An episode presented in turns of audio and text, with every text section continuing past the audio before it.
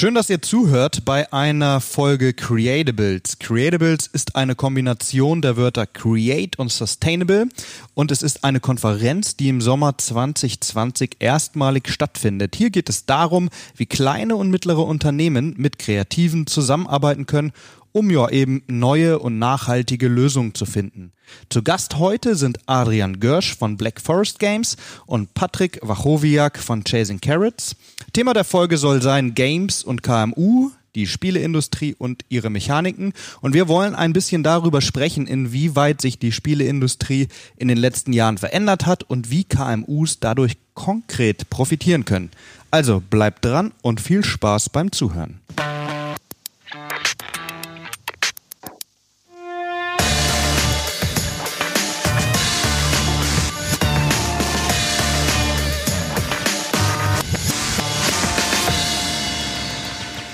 Mein Name ist Bruno Fritsche, ich bin Geschäftsführer der Film- und Medienproduktion Hawkins Cross aus Stuttgart.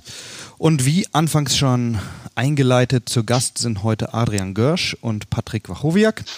Und ich freue mich, wenn wir darüber sprechen, wie sich die Spieleindustrie in den letzten Jahren verändert hat und wie KMUs dadurch profitieren können. Ich würde vorstellen, vor, ich würde vorschlagen, wir beginnen mal mit einer Vorstellung, vielleicht mit Adrian. Hallo Adrian, Erzähl Hallo, uns doch mal, wer du so bist und was macht denn Black Forest Games? Ja, Black Forest Games ist äh, ein reines Spieleentwicklungsstudio. Wir entwickeln Spiele für PC und Konsole, äh, Premium Games, also Premium im Sinne von äh, du kaufst ein Spiel und äh, nutzt es dann, also kein Free-to-Play-Modell äh, für uns derzeit. Ja. Wir sind ein Studio mit ca. 80 Leuten und ich selbst bin äh, einer der Gründer dieses Studios, äh, Geschäftsführer äh, und kümmere mich nebenher auch noch als Regionalvertreter des GAME, des Deutschen Industrieverbandes für die Games-Industrie, um zusammen mit dem Patrick um Baden-Württemberg. Mhm. Dann wollen wir jetzt auch ein ganz kleines bisschen mehr noch über dich erfahren. Jetzt hast du gerade gesagt, du hast das Black Forest Studio mitgegründet. Wie ist dann dein Background? Wie kam es dazu? Hast du immer gern gespielt oder? Genau, das, was in jeder Bewerbung immer steht. Ich habe schon immer Spiele geliebt, deswegen möchte ich jetzt den Job hier haben. So habe ich es auch ungefähr gemacht. Aber tatsächlich komme ich aus einem ganz anderen Bereich. Ich habe ähm, äh, BWL studiert bei der Deutschen Bundesbank, äh, war also ein Beamter und ein Bundesbanker. Habe in einem idyllischen Schloss im Westerwald äh, studiert, habe auch sehr lange in der Finanzindustrie gearbeitet bin dann immer mehr Richtung freie Wirtschaft und dann äh, irgendwann bei Electronic Arts gelandet, bei EA. Äh, habe da einige Jahre gearbeitet, habe dann bei Spellbound äh, als CFO angefangen und ähm, als Spellbound dann äh, schließen musste, habe ich zusammen mit äh, vier anderen Kollegen Black Forest Games gegründet und so bin ich jetzt Spieleentwickler geworden. Mhm. Und wann war das? Wann, seit wann gibt es euch? Oder Black Forest Games gibt es seit 2012 oder 2012 haben wir den äh, Geschäftsbetrieb aufgenommen. 2017 war ein größerer, 2018 war ein größerer Schritt. Da haben wir nämlich, ähm, sind wir unter die Fittiche von THQ Nordic geschlüpft, äh, einem, einem großen schwedischen Publisher. Mhm. Ähm, also der heißt jetzt Embracer, damals hieß THQ Nordic, jetzt heißt die Wiener Muttergesellschaft THQ Nordic. Ein bisschen kompliziert, auf jeden Fall ein sehr stark wachsendes Unternehmen, was uns sehr viele Möglichkeiten als Studio gibt. Cool. Ähm, noch ganz kurz zum Fokus äh, der Spiele. Du hast gerade gesagt, ihr macht kein Free-to-Play. Habe ich das richtig gehört? Hm, richtig. Genau. Ja. Sondern das heißt jetzt äh, für diejenigen, die äh, zuhören, die jetzt nicht so involviert sind vielleicht in diese Spielindustrie, vielleicht kannst du das noch äh, in einem Nebensatz ergänzen. Was, was macht ihr denn für Spiele? Mhm, also ganz, äh, es gibt eben verschiedene äh, Wirtschaftsmodelle in äh, Spielen, wie du dein Geld verdienst. Ähm, eine Variante oder die ganz klassische Variante ist, du hast ein Spiel, das kaufst du dir und kannst dieses Spiel dann äh, durchspielen, ganz beliebig, so oft du willst. Ähm, und es gibt noch eine Variante, es gibt auch andere Varianten, aber eine äh, andere klassische mittlerweile klassisch ist Free-to-Play. Das heißt, du musst nichts bezahlen, um das Spiel zu spielen. Du hast aber die Möglichkeit, in dem Spiel Geld auszugeben, sei es für kosmetische, ähm, für kosmetische Assets, das heißt, um deine Figur hübscher zu machen, dir was anzuziehen, oder sei es, um Vorteile zu erringen ähm, oder um neue Level zu erschließen. Da gibt es ganz verschiedene Möglichkeiten. Das ist so ein Free-to-Play-Modell. Mhm. Das bringt so ein bisschen andere Herausforderungen in der Entwicklung, in der Konzeption von Spielen. Cool. Wir haben noch einen Gast, natürlich, wie anfangs schon angekündigt, Patrick. Ähm, auch schön, dass du da bist. Und ähm, an dich die gleiche Frage. Ähm, wer ist Patrick Wachowiak und was ist Chasing Carrots? äh, ja, bei mir läuft das ein bisschen eher auf Low Profile. Ich habe äh, studiert an der Filmakademie Ludwigsburg Animation, ganz klassisch. Also ich bin eigentlich 3D-Animator in der Ausbildung.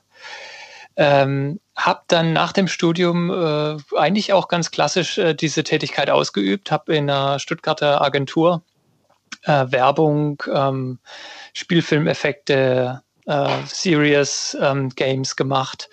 Und dieser Serious Games ähm, Anteil, der wurde immer stärker in dieser Agentur. Und ähm, das ist zum gewissen Teil, das war auch sehr schön, die Erfahrung. Irgendwann hat es uns dann aber gereicht und ich habe mit einem Kollegen zusammen, mit dem ich Serious Games gemacht habe, gesagt, wir haben da ein Spielkonzept lass uns das mal nach Feierabend weiterentwickeln. Das wurde dann so groß und ähm, die Publisher, mit denen wir gesprochen haben, die waren dann auch angetan und wir haben dann gesagt, wir suchen uns einen Investor. Das hat dann auch zum Glück geklappt.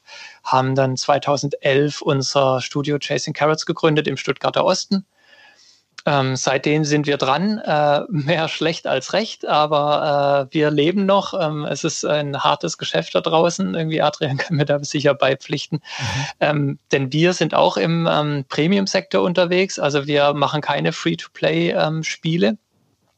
Das heißt allerdings, dass man halt auch eine sehr große Konkurrenz hat und die Leute erstmal davon überzeugen muss, das Spiel überhaupt zu kaufen, das Geld auszugeben und äh, ja, damit Spaß zu haben. Mhm. Hol uns noch ein kleines bisschen ab, was sind Serious Games?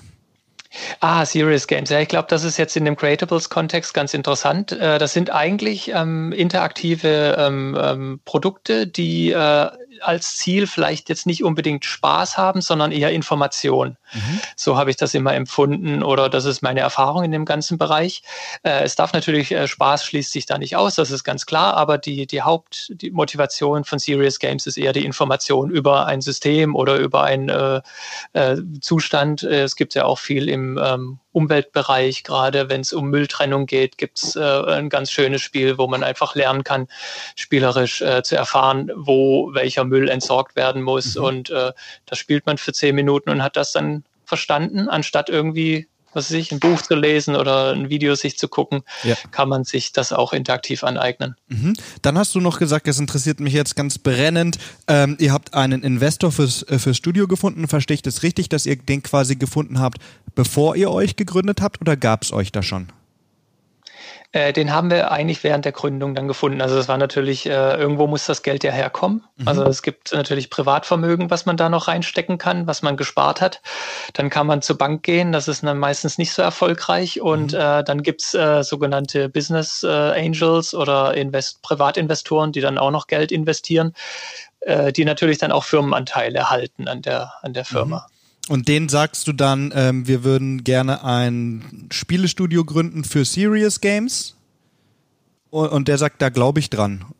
Oder wie äh, funktioniert das? Nur, nur damit ich es verstehe? Ähm, ja, wir haben ja gesagt, wir, wir gründen ein Spielestudio für, mhm. äh, sagen wir mal, klassische Games, also mhm. nicht Serious Games, sondern diese Spaßspiele mhm. und ähm, hatten diesen Prototypen schon im Gepäck und den konnte man schon spielen und wir hatten Feedback von den Publishern und das war so der Auslöser für den Investor, dass er gesagt hat, ja, das können wir machen, das kriegen wir auf den Markt, das bringt auch wieder Geld rein. Cool, perfekt. Dann habe ich das jetzt auch verstanden. Sehr gut. Ähm, die, ähm, ihr habt jetzt ja, oder letzte Frage, seit wann gibt's euch denn? Wann war das denn? Das, äh, euch gab es seit 2012, Patrick, äh, äh, Adrian und Patrick, seit wann gibt's euch? Seit 2011. Ah ja, also eigentlich beides ähnlich. Das heißt, ihr könnt auf jeden Fall ein bisschen darüber erzählen, äh, wie sich die Game-Industrie in den letzten, ja, sagen wir mal, vier Jahren verändert hat, oder? Was habt ihr da so aus Produzentensicht bemerkt? Ihr dürft frei überlegen, wer anfängt. Okay. ja, also was so die, die letzten vier Jahre schon ziemlich lange für, für eine Games-Industrie. Ähm, da hast du eigentlich schon zwei oder drei Entwicklungszyklen durch. Ähm, ich würde halt die letzten zwei Jahre, was, mhm. was sich sehr stark verändert hat, ist, äh, was vorher schon absehbar war, ist eben Mobile. Free-to-Play ist da, wo tatsächlich äh, das große Geld verdient wird. Wenn du dir, äh, oder Mobile, Free-to-Play, äh, digitale Inhalte, um das mal zu erweitern. Dass wenn du dir die großen Spiele anschaust, PUBG, Fortnite, das sind so die größten Renner, das sind alles Free-to-Play-Spiele und die verdienen ihr Geld mit digitalen Inhalten. Aber auch jetzt ein, ein sehr klassischer Publisher wie Electronic Arts verdienen mittlerweile den größten Teil ihres Geldes nicht mit dem Erstrelease ihres Games, so wie zum Beispiel FIFA, was jedes Jahr rauskommt, sondern damit dann äh, nach dem Release weitere Inhalte zu verkaufen. Ja, und äh, das ist sicherlich eine der, der ganz großen ähm, Entwicklungen oder Ende der Entwicklung feststellen, dass man sagen muss, wenn wir heute über ähm, Premium-Games sprechen, wie der Patrick und ich sie machen, ist das eigentlich der kleinere Teil des Marktes. Ganz kurz nur als Anmerkung für die, die jetzt vielleicht zuhören und äh, äh nicht so involviert sind. Ähm, ich versuche das mal äh, aus, aus meiner Sicht wiederzugeben. Das heißt, es kommt ein Spiel auf den Markt, so wie jetzt äh, Fortnite, wo es darum geht, äh, äh, mit, mit einem Gewehr rumzulaufen, sage ich jetzt mal vielleicht, oder, oder äh, ähnliche Spiele, ja. Und dann kannst du irgendwelche Skins, Oberflächen äh, und so dazu kaufen oder dir, mhm. dir eine, eine Schutzrüstung für 2,99 oder was auch immer. Ne? Ähm, und so kommt dann Geld rein im Nachgang. Ist das genau. richtig? Das ist richtig. Wobei bei Fortnite jetzt als Beispiel äh, tatsächlich so ist, dass du nichts kaufen kannst, was dir im Spiel einen Vorteil bringt. Ah, okay. Das sind rein kosmetische Sachen. Ja, rein, weil du deine Figur soll jetzt hübscher aussehen und du kaufst dir einen Tanz, mhm. damit du die Figur bewegen kannst. Super, jetzt habe ich dich aber unterbrochen. Äh, du warst noch gar nicht fertig, sorry. Genau. Der zweite, die zweite große Entwicklung äh, ähm, ist die, äh, die Community-Entwicklung, der Community-Aspekt. Dass äh, Spiele heute ähm, über den reinen Spielspaß einen riesigen Community-Aspekt haben. Das heißt, äh, ähm, es bildet sich da eine Community außenrum. Für ganz, ganz viele äh, Spieler ist, äh, ist dann dieses Spiel auch ein, ein Social Medium. Das heißt, er ersetzt ähm, der Discord-Channel, also dieser Kommunikationschannel, den man benutzt für das Spiel oder das Spielforum, ersetzt äh, die Social Media dass man sich nicht, die Eltern machen sich keine Gedanken mehr, ob, äh, äh, ob jetzt äh, das Kind im, äh, über Facebook oder TikTok unterwegs ist. Mhm. Äh, ähm, Tatsache ist, bewegt sich viel mehr in den Medien für Fortnite, in den, in den Foren. Also dieser Aspekt Community ist riesengroß geworden und spielt eine extrem starke Rolle. Da kann der Patrick auch noch was dazu sagen, weil die äh, mit ihrem Early Access Title ja auch gerade sehr viel Community-Arbeit machen. Mhm. Da würde ich auch gerne direkt ähm, äh, einmal nachfragen, Patrick. Äh, kannst du da noch äh, äh, was ergänzen? Weil das ist natürlich was, äh, das ist ganz spannend. Wenn ich es richtig verstanden habe, was du gesagt hast, geht es darum, dass du pro Spiel, sagen wir, du hast Foren oder du, du kommunizierst innerhalb des Spiels und ähm, das löst quasi die klassischen Social-Media-Kanäle teilweise dann ab, eben für die Leute, die das spielen. Ist das korrekt oder? Ja, das sind spezialisierte Kanäle, die mhm. von den Spielern genutzt werden und die gehen halt auch weit über das hinaus, was nur im Spiel stattfindet. Also das wird dann wirklich zum Austausch äh, verwendet. Wir haben selber einen Discord-Channel mit über ähm, zweieinhalbtausend Leuten jetzt, glaube ich, gerade, die aktiv darauf ähm, sich unterhalten und man sieht das ganz klar. Es wird über das Spiel geredet, aber es gibt auch Kanäle, die sind off-topic, da äh, tauschen sich die Leute über ihre Hobbys aus. Wir können ja da überall reingucken. Mhm. Das ist ja auch alles öffentlich sozusagen. Ähm, ist ja auch nicht schlimm, wir moderieren das und wir haben ganz klare Richtlinien für das, was da passiert auf dem Server. Aber da hat Adrian völlig recht. Das ist ein Riesenaspekt äh, mittlerweile in der Games-Entwicklung, weil äh, Spieler sehen Games nicht nur als, ich kaufe mir das jetzt mal im Laden und dann ist es gut, sondern das begleitet die Spieler. Äh, ich meine, wenn er sich in Dota 2 anguckt, auch so ein Free-to-Play-Beispiel, mhm. wie lange gibt's das schon? Ist er seit acht bis zehn Jahren unterwegs oder noch länger? Ähm, die Leute, das ist ein Hobby geworden. Mhm. Also das ist eigentlich eher ein Service, der da angeboten wird. Also Games as a Service, das ist ja auch immer so ein Schlagwort.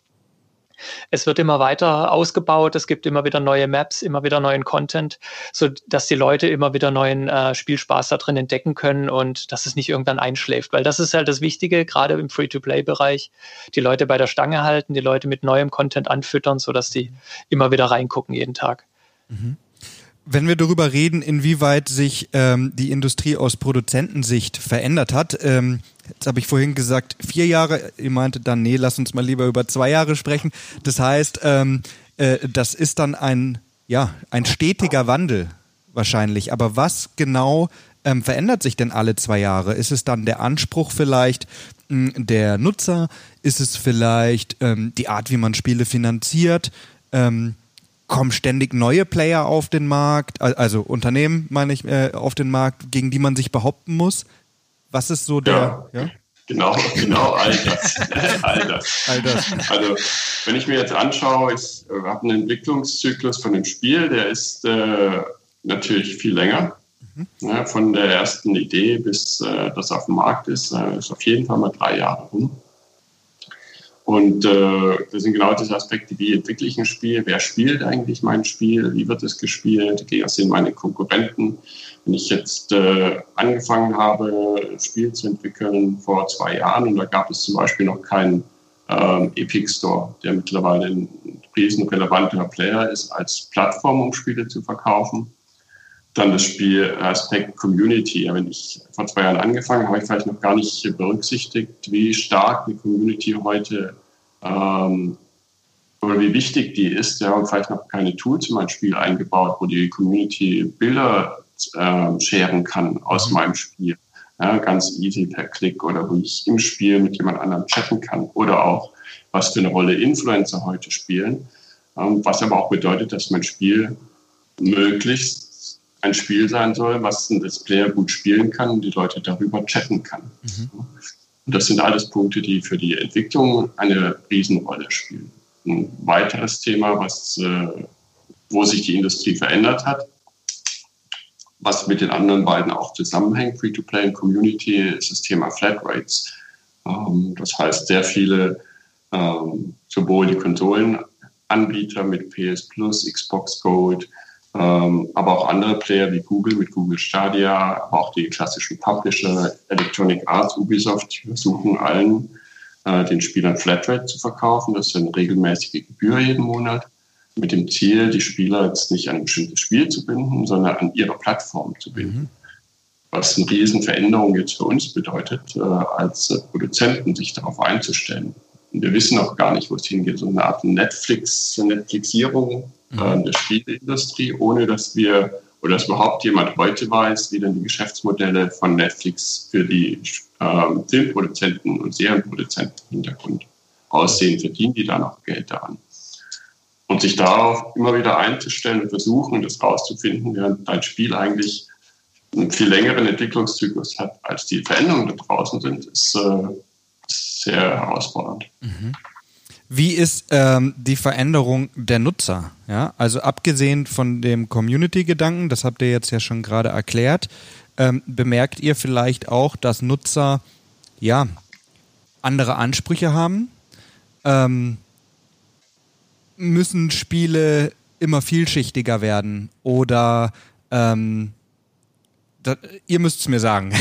Wie hat sie, was, was wollen die Nutzer 2020, ähm, was sie vielleicht 2018 oder 2016 noch nicht wollten? Ähm, ja, es ist äh, wieder äh, vielschichtig, glaube ich. Ähm, es ist äh, klar, die grafische Qualität, das war mal vor äh, zwei, drei Jahren so ein richtiger äh, Zugfaktor, wo dann die mit der PlayStation 4 und der Xbox One äh, Konsolengeneration ist auch immer so ein, so ein Rhythmus in der Games-Industrie, äh, wo plötzlich der grafische Standard einfach nochmal auf eine andere Stufe gehoben wird und Spieler erwarten natürlich dann immer das Neueste und das muss dann einen gewissen Qualitätsstandard erfüllen. Ähm, das andere ist dieses Games as a Service, glaube ich, äh, es wird immer stärker, dass Leute erwarten, dass Spiele äh, auch nach dem Release lange Zeit maintained werden, dass es neuen Content dafür gibt, dass es nicht einfach dann äh, stirbt oder dann war es das irgendwie, sondern da gibt es dann auch mal äh, ein Add-on dafür. Die sind ja auch bereit dafür zu bezahlen, das ist ja gar kein Thema. Aber sie wollen natürlich diese Zeit, die sie investieren in, in das Spiel, das ist ja teilweise, das geht ja in die Tausende von Stunden teilweise, mhm. äh, die darf ja nicht verpuffen, die darf man nicht einfach einschlafen lassen. Da werden die Leute schon ein bisschen sauer. Also ähm, das sind die zwei Aspekte, die mir gerade einfallen, was gefordert wird. Und ich meine jetzt gerade, wenn man Richtung ähm, Flatrates denkt, da ist ganz klar, da geht dann der große Kampf um die ähm, äh, Lebenszeit oder die Spielzeit der Spieler äh, einher zwischen mhm. den verschiedenen Spieleanbietern. Ich meine, ähm, bei Spotify ist natürlich auch, das ist ja das gleiche Konzept eigentlich. Ähm, große Künstler können da gut Geld verdienen, kleinere Künstler, Nischenkünstler haben es da eher schwer, würde ich sagen. Ähm, mhm. Und das wird bei Games ähnlich sein, denn äh, wenn Leute äh, 1000 Stunden Fortnite spielen, ist kaum noch Zeit in ihrer Freizeit da irgendwie nochmal äh, 1000 Stunden für ein anderes Spiel aufzubringen, sondern dafür haben sie dann nur eine Stunde und das heißt, dann geht nur noch ein Promille der Einnahmen an dieses kleine Spiel. Mhm. Ähm, und die restlichen 999 Promille gehen dann an ähm, Epic. Ja, ja, ja. Das glaube ich. Wie ist es, ähm, wenn wir jetzt kurz über die Veränderung des Nutzerverhaltens sprechen, was man ähm, ja auch öfter äh, sieht, behaupte ich jetzt einfach mal so, äh, dass das vor fünf Jahren noch nicht so intensiv war, sind größere Live-Events, oder? Also jetzt im deutschsprachigen oder vielleicht auch im europäischen Raum, oder? Also das, was man so aus asiatischen Gebieten vielleicht schon früher kannte, wo dann Lady Gaga quasi als Vorgruppe auftritt, bevor dann gespielt wird. Ähm, gibt es doch jetzt auch mit, ähm, ich weiß nicht, ESL macht doch jetzt größere Live-Veranstaltungen mhm. und so. Ähm, ich weiß nicht, wann das angefangen hat, aber ich meine, dass, zumindest habe ich es vor fünf Jahren noch nicht mitgekriegt. Also du sprichst jetzt vor allen Dingen über E-Sport, ja, genau. was äh, ein sehr, sehr großes Thema geworden ist. Ähm, dass Leute sich dann auch live zusammenbringen, wie das jetzt zukünftig aussieht. Ja. In Zeiten der Corona weiß man nicht, aber ähm, de facto ist äh, E-Sport hat da auch ein riesen, ähm, ist explodiert, wird weiter explodieren, wird gerade vielleicht jetzt durch, äh, wenn die klassischen Sportarten vielleicht gar nicht mehr so stattfinden können oder im Stadion nicht mehr stattfinden können, wird äh, E-Sport noch weiter wachsen, wo wirklich die Leute online oder auch äh, ähm, real, vielleicht auch hoffentlich bald wieder real zusammenkommen können, um ähm, E-Sportler, die ein Spiel spielen, genauso ähm, zu feiern und zu begleiten wie klassische Sportler. Mhm. Das ist sicherlich eine, ein Riesenthema, ähm, was da draußen stattfindet. Was ähm, mir dazu noch einfällt, was wir noch nicht abgedeckt haben, auf das Thema Mobile. Mhm. Sehr viele Spiele und auch Veränderung Nutzverhalten ist, dass äh, viel mehr Spiele auf Mobile gespielt werden als in der Vergangenheit. Früher war Mobile ja dieses äh, ähm, kleine, ähm, sehr casual Spiele, aber heute bringt jeder ähm, große, also PUBG, Fortnite wieder als, als Beispiel als Shooter, was man früher sich gar nicht hätte vorstellen können für Mobile. Die verdienen auch extrem viel Geld. Ich weiß nicht, ob es mittlerweile das meiste ist auf Mobile-Plattformen. Und junge Leute spielen eben viel, viel mehr auf Mobile, ähm, als sie das früher gemacht haben, während der, der klassische äh, Gaming-Plattform PC und Konsole bei jungen Leuten rückläufig ist. Mhm. Ich glaube, das liegt vor allem aber auch daran, dass wir jetzt mit immer besser werdenden Smartphones natürlich auch immer bessere Qualität haben. Ich, ich weiß nicht, wann ich das erste iPhone hatte, was weiß ich. Das Dreier war, glaube ich, 2014 oder sowas. Ne? Mhm. Ähm, da konnte man auch drauf spielen, aber das jetzt iPhone X oder so ist ja ist nochmal eine ganz andere Liga, ne? Also macht mehr Spaß. ja, das ist richtig. Ja. Ähm, der Podcast wird ja im Rahmen äh, der Creatables-Konferenz aufgenommen, ähm, wobei es darum gehen soll, dass KMUs, also kleine und mittelständische Unternehmen oder mittlere Unternehmen, zusammenkommen mit Kreativen, auch aus der Game-Industrie, ähm, und die gemeinsam nach neuen und nachhaltigen Lösungen suchen. Jetzt seid ihr ja auch neben Unternehmertum natürlich auch äh, Regionalvertreter, das habt ihr ja vorhin erzählt. Ähm, was glaubt ihr, wie wichtig ist es, solche Konferenzen zu machen und Vernetzungen zu erzeugen zwischen ja, Branchenfremden und Branchenkennern?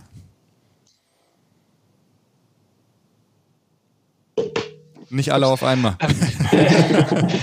Dann versuche ich das mal zu beantworten. Ähm, Es ist auf jeden Fall, glaube ich, sehr, sehr wichtig. Also wie man jetzt, glaube ich, in dem Vorgespräch auch schon gemerkt hat, es, es ist ein sehr schwieriger Markt, der sich ständig wechselt und ständig wandelt. Mhm. Und äh, darauf zu reagieren, ist teilweise gar nicht so leicht. Ich glaube einfach, ähm, die, die Vernetzung mit anderen Unternehmen ist einmal erstmal ein Wissenstransfer äh, in beide Richtungen. Also man kann äh, da eventuell sich auch noch ähm, aus in der Medienbranche Ideen aus der Industrie abziehen, beziehungsweise das wird dann auch wieder ähm, gerade ähm, Arbeitsweisen aus der Medienbranche, glaube ich, kann man auch in die Industrie wieder rückführen. Also ich glaube einfach, das Gespräch ist da sehr sinnvoll und sehr fruchtbar.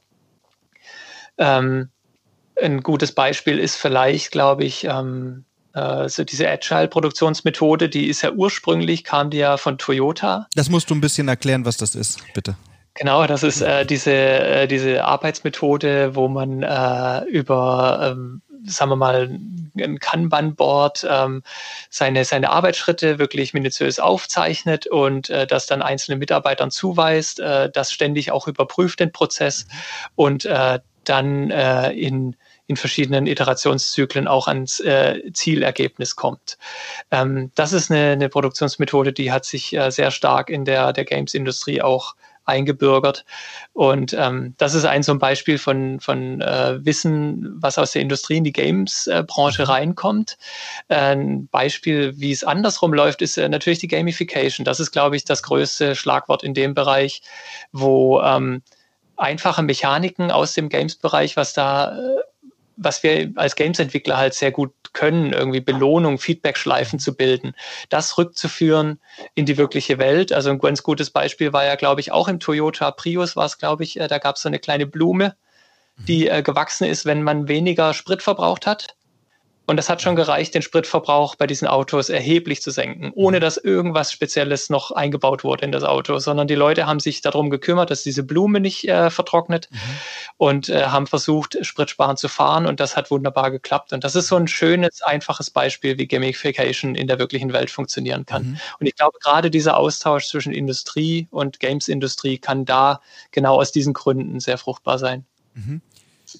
Das heißt, denke, mh, ja, bitte, bitte ich denke, es ist ja auch so, dass wir ja alles, letztlich auch wenn wir natürlich gerne den, den verrückten Gaming-Nerd spielen und das im Herzen auch sind, aber deswegen sind wir ja auch Unternehmer und Unternehmen. Das heißt, viele der Herausforderungen, ähm, die sich uns äh, täglich stellen, teilen wir ja auch mit anderen Unternehmen in Baden-Württemberg.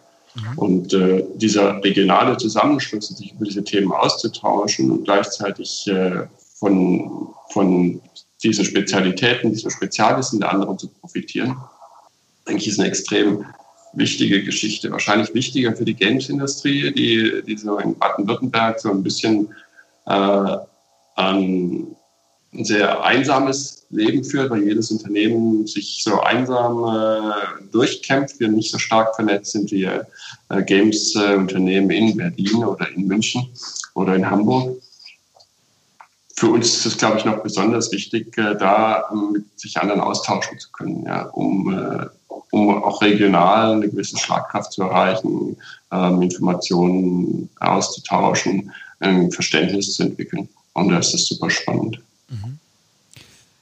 Wenn ich das jetzt richtig ähm, wiedergeben kann, ist es so, also so habt ihr es jetzt ja gerade so ein bisschen angesprochen, ähm, dass es vor allem um ähm, Methodiken und Techniken im Daily Work geht, die man quasi übernehmen, übernehmen kann. Oder? Habe ich da, gebe ich das richtig wieder? Ja, richtig. Wobei Daily Work und Daily Herausforderungen sind natürlich auch genau diese Nachhaltigkeitsthemen, die äh, zwar jetzt die letzten drei Monate ein bisschen aus den Medien verschwunden sind, aber die sind ja nicht aus unserem Leben verschwunden und aus dieser Welt. Das ist ja die große Herausforderung eigentlich, die vor uns steht, ist ja Nachhaltigkeit. Ja, ist, wie wir mit unserer Welt umgehen. Und das ist auch eine tägliche Herausforderung. Die ähm, müssen wir genauso bewältigen wie die Unternehmen aus anderen Industrien. Mhm. Mal ganz unabhängig von dem ähm, Creatables, ähm, inwieweit können denn KMUs von Game-Herstellern profitieren? Wenn wir jetzt mal ähm, ein Beispiel machen, wir sagen, es gibt jetzt vielleicht in Baden-Württemberg ein Unternehmen, das hat 200 Mitarbeiter, das gibt es seit 100 Jahren und die machen Zylinder. Zum Beispiel oder irgendwie äh, Mechanik oder Schrauben oder so, ne? Mhm. Ähm, und die äh, sagen jetzt, Mensch, irgendwie wir machen das jetzt hier immer, immer ähnlich, das läuft zwar ganz gut, aber ähm, ich würde ja gerne mal was ändern oder, oder es gibt eine Nachfolge und der will den Laden aufrütteln oder irgendwie sowas, so, ne? Ähm, und jetzt, jetzt kommt ihr dahin und äh, ähm, habt ein Meeting, keine Ahnung, ja. Ähm, wie kann denn so ein Unternehmen von, von so einem hochmodernen Unternehmen in so einer jungen Industrie, sage ich mal, wie eurer, ähm, wie, wie, passt das zusammen für den Laien wie mich jetzt? Mhm. Also es ist, ähm, das kann in allen Bereichen sein. Es kann angefangen damit, äh, wie ich meine ähm, Hierarchien aufgestellt habe im Unternehmen. Ähm, in einem Kreativprozess hast du weniger, ähm, weniger klare Strukturen, die ändern sich von Projekt zu Projekt. Mhm. Ähm, da kann man viel rausziehen für sich. Man kann sicherlich äh, das, was jetzt der Patrick gesagt hat, Agile äh, Projektmanagement äh, machen wir ganz, ganz viel. Wenn das noch nicht gemacht wird, äh, sich damit beschäftigen, wie ich Projekte eben nicht mit einem klaren Zielvorgabe und alle arbeiten zwei Jahre lang darauf hin, sondern okay, Step by Step iterativ dran zu arbeiten.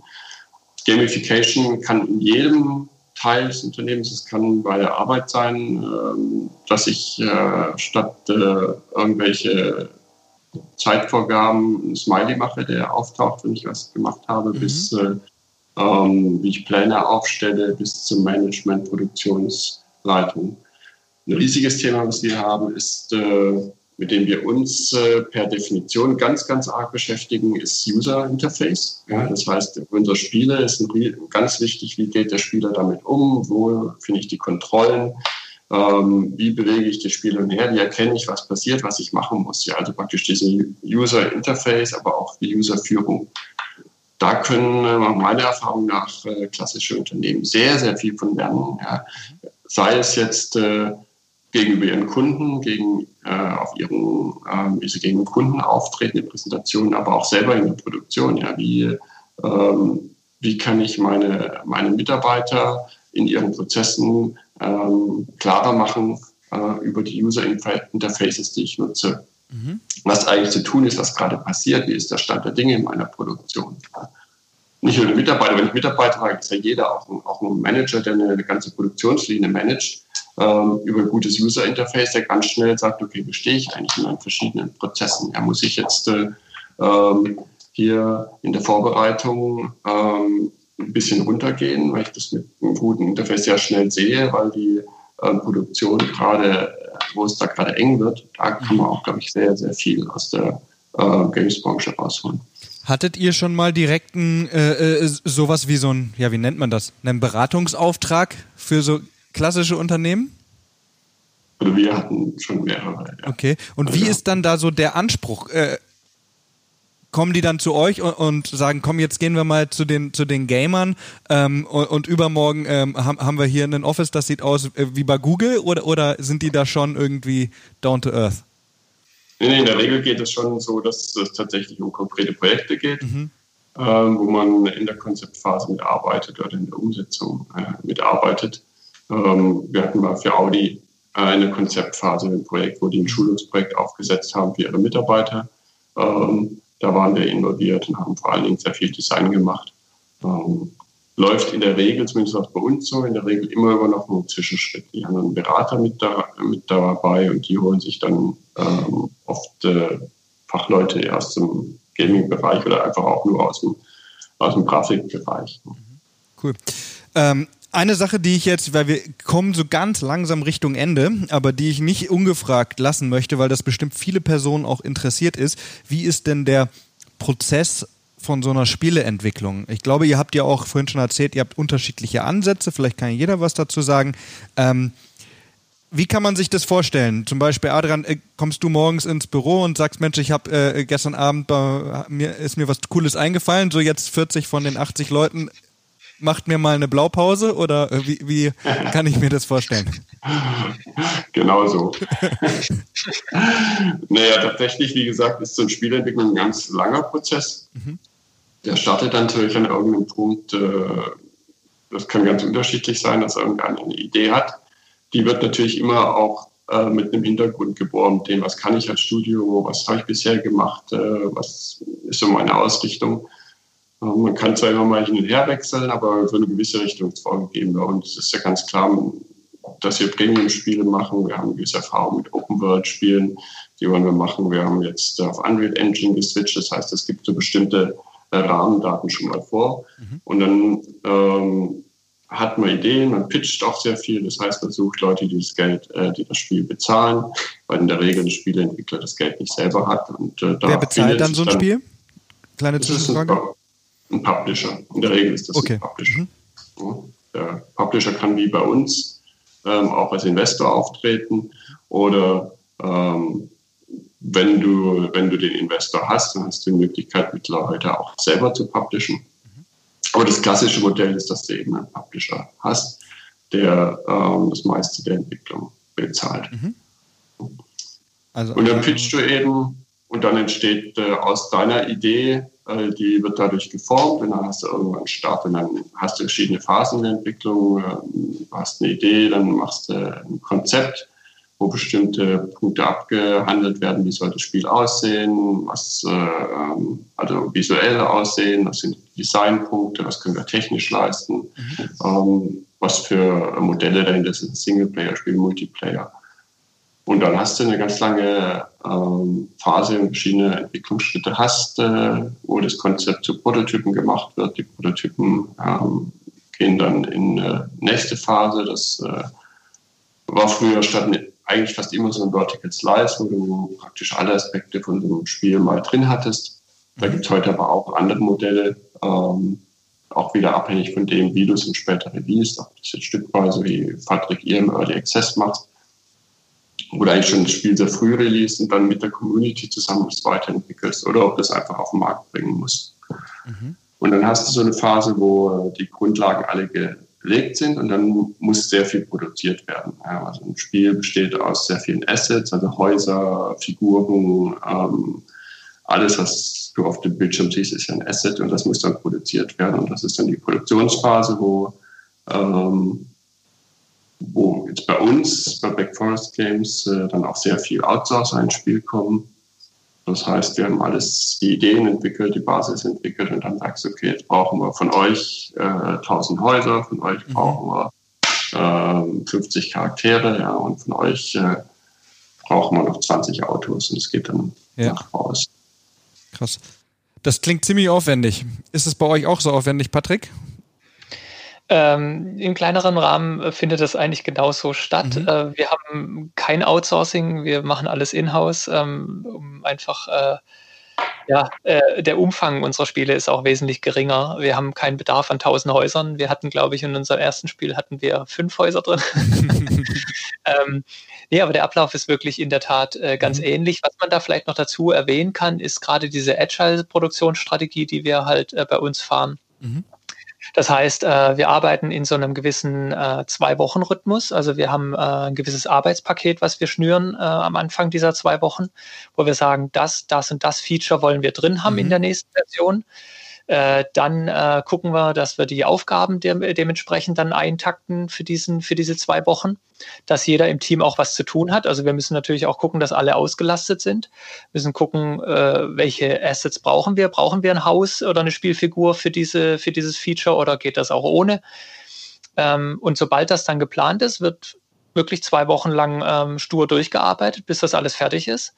Und wir haben dann äh, die Methodologie ähm, uns so zurechtgelegt, dass wir nach diesen zwei Wochen ähm, Sprint nennt man das, äh, noch eine Woche testen und Polishing und äh, Ausprobieren an, an, äh, anknüpft. Mhm. Denn äh, das ist äh, das größte Problem bei der Spielentwicklung. Spielspaß lässt sich leider nicht so richtig planen. Außer man macht natürlich irgendwie ein Sequel oder man weiß schon, was äh, man machen will, weil man Prototypen im Vorfeld gemacht hat ähm, und verfolgt das Ziel dann ganz genau. Aber sonst, wenn man wirklich was ganz Neues macht, äh, weiß man nicht, macht das Spaß? Ist die Umstellung wirklich sinnvoll gewesen? Das überprüfen wir dann in der, in der letzten Woche. Mhm. Und ähm, sobald die dann vor, zu Ende ist, dann geht es wieder los mit dieser Sprint-Geschichte. Also wir haben eigentlich immer so drei Wochen Pakete.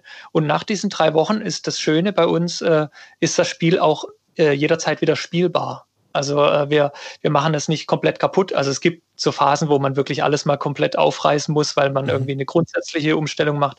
Aber im normalen Produktionsprozess haben wir alle drei Wochen ein spielbares Spiel. Und das nutzen wir natürlich in unserem äh, Fall jetzt für unseren Early Access. Wir haben unser Spiel im, im Vor, in der Vorabversion auf Steam schon veröffentlicht, ähm, um das dann auch den Spielern zugänglich zu machen. Mhm. Somit sind die aktiv beteiligt an der Entwicklung. Wir können auf das Feedback eingehen, das in unsere Sprints einbauen. Also das ist so ein Geben und Nehmen und das ist ja eigentlich das, was äh, unsere Methode jetzt momentan ähm, ganz angenehm macht. Wenn du das so erzählst, da kann ich mir vorstellen, das, was ich vorhin angesprochen habe, dass auch KMUs dann kommen oder irgendwelche Unternehmen und sagen, Mensch, das ist ja eine interessante Arbeitsweise, so dass ähm, das habe ich ja noch nie gehört oder keine Ahnung, habe ich noch nie drüber Gedanken gemacht, dass man da Vernetzungen schaffen kann. Äh, apropos Vernetzung, da wollte ich nochmal drauf eingehen. Ich weiß nicht mehr wer, ich glaube Adrian, du hattest vorhin gesagt, ähm, dass man, dass die, die, die Game-Unternehmen in äh, Baden-Württemberg nicht so gut vernetzt untereinander sind wie in Berlin oder Hamburg oder, oder sowas. Warum mhm. ist das so? Was glaubst du? Also ein, ein großer Knackpunkt ist natürlich, dass wir eine gewisse Aufsplittung haben, rein äh, geografisch. Mhm gibt es einmal so einen großen Schwerpunkt in Stuttgart mit sehr vielen Studios und ähm, auch äh, Unternehmen aus der Animationsindustrie, Ludwigsburg, Filmhochschule, äh, wo Medien sehr stark sind. Dann hast du Karlsruhe, wo sich sehr viel tut. Da hast du sehr große Games-Unternehmen wie GameSport, Gameforge, Flair Games, auch sehr viel IT-Industrie. Das mhm. sind so zwei Pole und wer, ähm, es ist einfach ganz schön aufwendig, von Karlsruhe nach Stuttgart zu kommen, sowohl mit Auto und mit, äh, mhm. mit, ähm, mit, öffentlichen Verkehrsmitteln. Das heißt, dieses wie in Berlin, wo die sich abends mal in der Kneipe treffen, dann gibt es die Stammkneipen, dann gehst du mal vorbei, triffst immer wieder welche. Das, das läuft bei uns eigentlich nicht so. Ähm, das ist so der eine Punkt. Da hast du auch den Bodensee, nochmal eine ganz andere Region, die auch irgendwie ganz aus dem Verkehrsraster fällt. Und ähm, dann ist Baden-Württemberg ja schon schon immer ein, ein, äh, ein Land des kleinen Mittelstands, der kleinen Unternehmen gewesen. Ja. Mhm. Viele kleine, die, die ihr Ding machen. Ja. Und das scheint sich irgendwie in der Games-Branche bisher auch so zu sein, dass jeder so sein eigenes Ding durchzieht, ja, ab und zu mal rausguckt, aber dann wieder in seine vier Wände geht. Ja. Mhm. Es wird anders woanders gelebt. Ist für sich nicht schlecht, aber wir haben jetzt gelernt, äh, als äh, als GmbW, also als äh, Branchenband, dass es schon sehr wichtig wäre, dass wir da mehr machen, wenn wir wirklich ähm, ähm, ein bisschen Einfluss haben wollen und die Branche, und es ist eine wichtige, zukunftsträchtige Branche in Baden-Württemberg weiterentwickeln wollen. Mhm. Ja, äh, das glaube ich mit der äh, Vernetzung, das äh, kenne ich auch aus der Filmgeschichte. ja? Also in Stuttgart kenne ich welche, aber äh, Karlsruhe, Heidelberg, keine Ahnung, wer da so unterwegs ist, so ja. ähm, genau. genau, vielleicht abschließend ähm, eine Frage an euch noch. Und zwar ähm, mit einem Blick in die Zukunft. Ja, ein Blick auf die die Spieleindustrie. Neulich hatte ich einen sehr schönen Podcast ähm, mit äh, Mike Wutter, der äh, hat eine, in Rottweil eine, eine große Eventagentur und der hat gesagt, ähm, dass die, die Kreativbranche total unterschätzt wird, aber das sind trotzdem, ich, ich weiß jetzt nicht mehr wie viel, aber Summe X an Milliarden, die halt jährlich umgesetzt werden. Und äh, es gibt immer noch Leute, die, die gucken da drauf und sagen, ja, ja, die, die Kreativen so, aber das ist halt ein Wirtschaftszweig. Ich könnte mir vorstellen, dass ihr das ähnlich merkt, oder? Also wird auch die Spieleindustrie jetzt, wird die wahrgenommen in dem Umfang, in, in dem sie ist? Und wenn nicht, was sollte sich ändern für die Zukunft?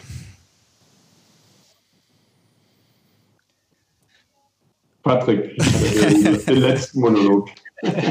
äh, schwierig zu sagen gerade, da fällt mir gerade nicht so richtig viel ein. Ja, wir, wir, wir führen so ein Schattendasein schon, das mhm. muss man vielleicht äh, echt sagen. Ähm, wir sind nicht so groß auf dem, auf dem Speiseplan irgendwie. Auch in der Politik ist es eher so ein, so ein Stiefkind äh, jahrelang gewesen. Also ich meine, vor zwei Jahren oder drei Jahren war es, glaube ich, als die Frau Merkel zum ersten Mal auf der Gamescom aufgetreten ist. Das war so ein, ähm, eine Initialzündung. Um ähm, gerade die Games-Industrie jetzt mal ein bisschen in den Fokus zu rücken. Und mhm. die äh, Frau Dorothee Bär, die macht ja da auch eine ganz gute Arbeit. Gestern war der Deutsche Computerspielepreis, der auch vom äh, Bundesministerium für Verkehr und Infrastruktur unterstützt wird. Ähm, also es passiert schon viel, um das Ganze in den Vordergrund zu rücken. Und ich meine, in der Gesellschaft ist es ja angekommen. Man muss ja nur noch in der Bahn fahren und sich einfach mal umgucken, mhm. wie viele Leute äh, da sogar mit der Switch mittlerweile drin sitzen oder auf ihrem äh, Spiel, äh, auf ihrem äh, Telefon spielen es ist schon angekommen in der Mitte des äh, Mitte der Gesellschaft, aber ich glaube, es ist äh, auf der anderen Seite auch noch ein kulturelles Problem in Deutschland generell. Also ich glaube, Länder wie Japan, USA, ähm, Frankreich auch sind da schon einfach kulturell äh, ein Stück weiter, gerade auch durch die Comic-Kultur, die glaube da ein bisschen reinstrahlt, ähm, die einfach ein bisschen offener mit dem ganzen Thema umgehen. Äh, und in Deutschland dauert das immer so ein bisschen, bis das richtig ankommt und bis man Spiele nicht nur als Kinderspielzeug betrachtet, sondern als wirkliches äh, Unterhaltungsmedium und äh, nicht nur Unterhaltungsmedium, sondern ja auch, es können ja wirklich äh, sinnvolle und äh, tiefgründige Inhalte vermittelt werden. Mhm.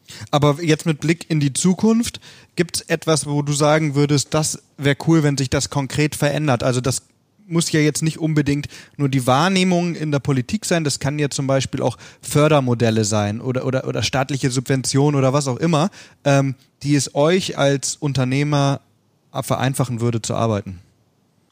Ja, das ist natürlich immer ein, großes Thema. In der Filmbranche gibt es das ja auch schon seit Jahrzehnten, äh, dass die äh, Filmindustrien in Deutschland gefördert wird. Und das ist halt ein, äh, ich finde, das ist immer ein ganz guter Indikator von der, der, der Wertschätzung, die aus der Politik kommt. Man, das ist schon eine Entscheidung, will man das haben?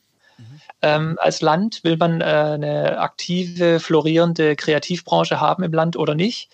Und äh, ich meine, das Signal mit der Bundesförderung äh, ist schon sehr gut. Wir hoffen ja, dass es nach den zwei Jahren, die es ja jetzt angesetzt ist, dann noch weitergeht. Das wäre auf jeden Fall das richtige Signal. Mhm. um zu sagen, ihr könnt äh, uns auf äh, euch auf uns verlassen und wir, wir äh, stecken da auch ein bisschen Geld rein und äh, wollen, dass sich die kreative Branche hier ansiedelt, weil es passiert schon viel, dass äh, Leute abwandern in, ins Ausland auch mhm. in dem Bereich. Gerade wenn, wenn die äh, Mitarbeiter ein bisschen älter werden, größere Ansprüche haben an die Einkommen. Mhm. Denn in der Games-Branche mitzuhalten mit irgendwie einem Daimler oder einem Bosch, äh, hier gerade in Stuttgart, ist es, ist es schwierig, Leute mhm. zu halten. Und äh, gerade wenn er dann irgendwie mal Richtung Familienplanung denkt oder man bräuchte dann doch irgendwie ein Haus oder eine Eigentumswohnung, äh, es ist in der Games-Branche sehr schwierig äh, zu erreichen.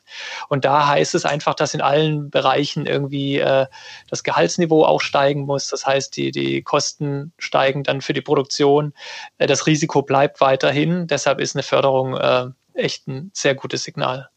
Also ich denke, ähm, dass tatsächlich so ist, dass der Schalter umgelegt werden muss in den Köpfen der äh, Politik, dass ähm, diese Entscheidung aktiv getroffen werden muss. Ja, wir wollen diese Branche, diese innovative, diese ähm, ähm, kulturell wertvolle, aber auch wirtschaftlich mit sehr viel Potenzial versehene Branche. Wir wollen diese haben. Ja? Und der Rest folgt dann daraus. Dann spricht man über Fördermodelle, um äh, sowohl national als auch international wettbewerbsfähig zu bleiben, weil da wird äh, viel gefördert in diesem Bereich. Aber auch mit allem anderen, dass man mehr spricht mit der Branche, dass äh, Termine, die man mit äh, Politikern vereinbart, dann nicht immer verschoben werden, verschoben werden, verschoben werden, weil gerade was anderes da ist. Diese Themen, der Schalter muss einfach äh, umgelegt werden und der Rest passiert dann von alleine. Dann kann diese Branche äh, auch in Baden-Württemberg mit den vielen tollen Unternehmen, die wir jetzt schon haben und den vielen jungen Leuten, die da Interesse zeigen, kann ganz, ganz Tolles leisten. Das war ein super Schlusswort. Wir hoffen, dass es positiv weitergeht, ja, dass vielleicht die ein oder andere staatliche Förderung hinzukommt, dass die Branche ähm, ja weiter floriert, dass ihr tolle Möglichkeiten habt, Spiele zu entwickeln, an den Markt zu bringen. Und ich bedanke mich sehr, dass ihr euch die Zeit genommen habt für diesen Podcast. Und äh, wir, dir. Ja. wir verlinken unter der Folge für alle, die es interessiert, natürlich äh, sowohl Creatables äh, wie auch Black Forest und Chasing Carrots. Und ähm, ich sage auf Wiedersehen.